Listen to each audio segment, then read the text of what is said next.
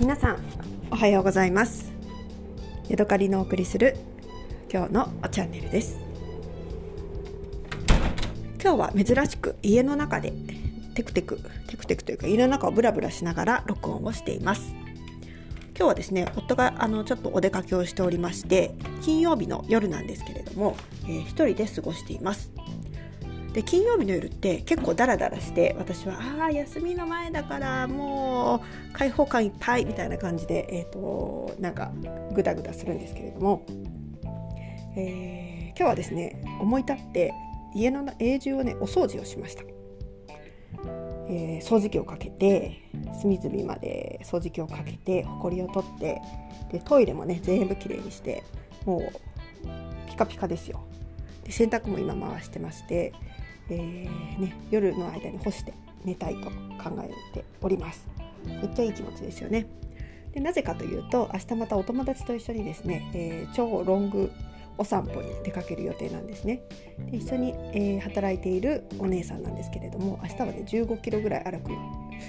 そういうのかな？14キロぐらいは歩くことになるんじゃないかなっていう感じで、えー、結構ねその自分を痛めつけるいつものロングトレイルなんですがワクワクしています。ただ明日は、えー、ずっとアスファルトの上を歩くような感じなので山道もあるんですけれども、まあ、そこまでそんな疲れる感じにはならないかな。でもね距離が長いからどうだろうっていう感じですね。で一つ楽しみにしているのがあ違う。2つ楽しみにしていることがありまして1つは、えー、神社を通るんですけれどもその時神社の境内でお団子を売ってるんですね。それをお友達と一緒に食べるのを楽しみにしています。それからもう一つは、えー、もう一つ別の大きな神社があるんですけれどもそこでね安産のお守りを買って、えー、もうすぐね出産するまあ来年なんですけど出産する、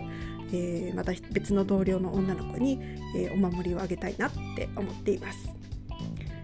でそんなね楽しみ2つ、えあるんですけれども、えまあ、早めに寝て元気をたっぷりつけて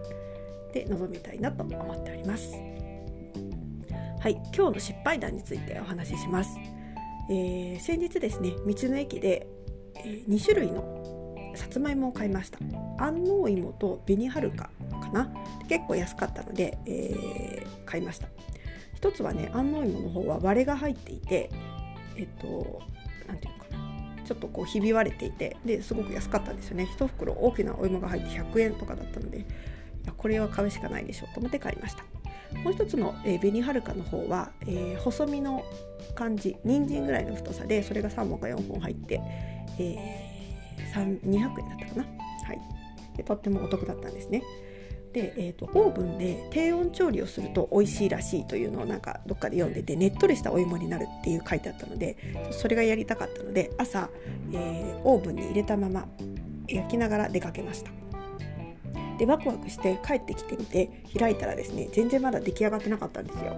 でなぜかと言いますと、えー、温度設定をね完全に間違えていました。えー、160度で90分焼けと書いてあるのに私は90度で90分焼いてたんですね。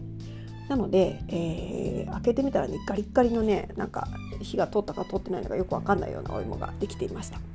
で慌てて帰ってきてからもう一回今度160度にして、えー、揚げたんですけどもやっぱりねあの元の美味しいお芋にはならず、えー、ガリガリのお芋がたくさんね量産されてしまったんですよね。もうお芋を無駄にしたことも悲しいしお芋が美味しくないことも悲しいしこの4本も5本もある山盛りの芋をどうやって美味しく変化させたらいいのかっていうところもねあのちょっとアイデアが出なくてまあそりゃあのスイートポテトだったり、えー、なんだそういうのにしたらいいんでしょうけどそこでいたずらにカロリーを追加するのも嫌なのでできたらこのまま食べたいんですけどね。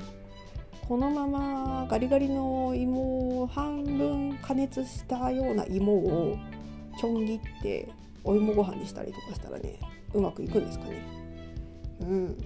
ちょっと悩みどころです。そんな今日の、えー、失敗談です。はい、えー、今日はですね私会社で、えー、生プーアル茶を飲みました。またまたねまだ水出しで飲んでいるところでして今日はねあのちょっとだだくさというか、えー、こう手間を省いて結構多めのねあの塊の生プーアラ茶を、えー、コップに入れて水出ししたので最後の方ね結構苦くてね渋いお茶になりました。まあ、それはそれで美味しいんですけれどもやっぱりね適量って大事だなっていうことを思いました。あとね今日自分の机の中を覗いていたら会社のですね、えー、中国茶のウーロン茶の入れ物が1個あのカンカンがあるんですけどもその中にねまだ大量に、えー、あまり美味しくない茶葉が残っているのを発見してゲゲゲとなりました。なんかねもう飲み切ったつもりでいたんですけれども、えー、まだまだね、あのあまり好きじゃない、